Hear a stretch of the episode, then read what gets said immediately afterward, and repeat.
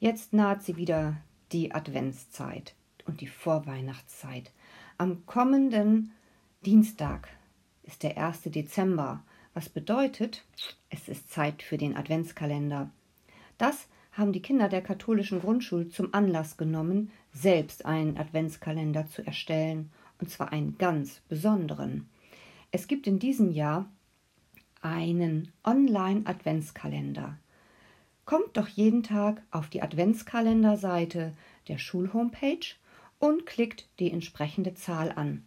Dann werdet ihr weitergeleitet zur Podcast-Seite und könnt entweder eine Geschichte, ein Teil einer Geschichte, ein Gedicht, ein Musikstück oder etwas anderes hören.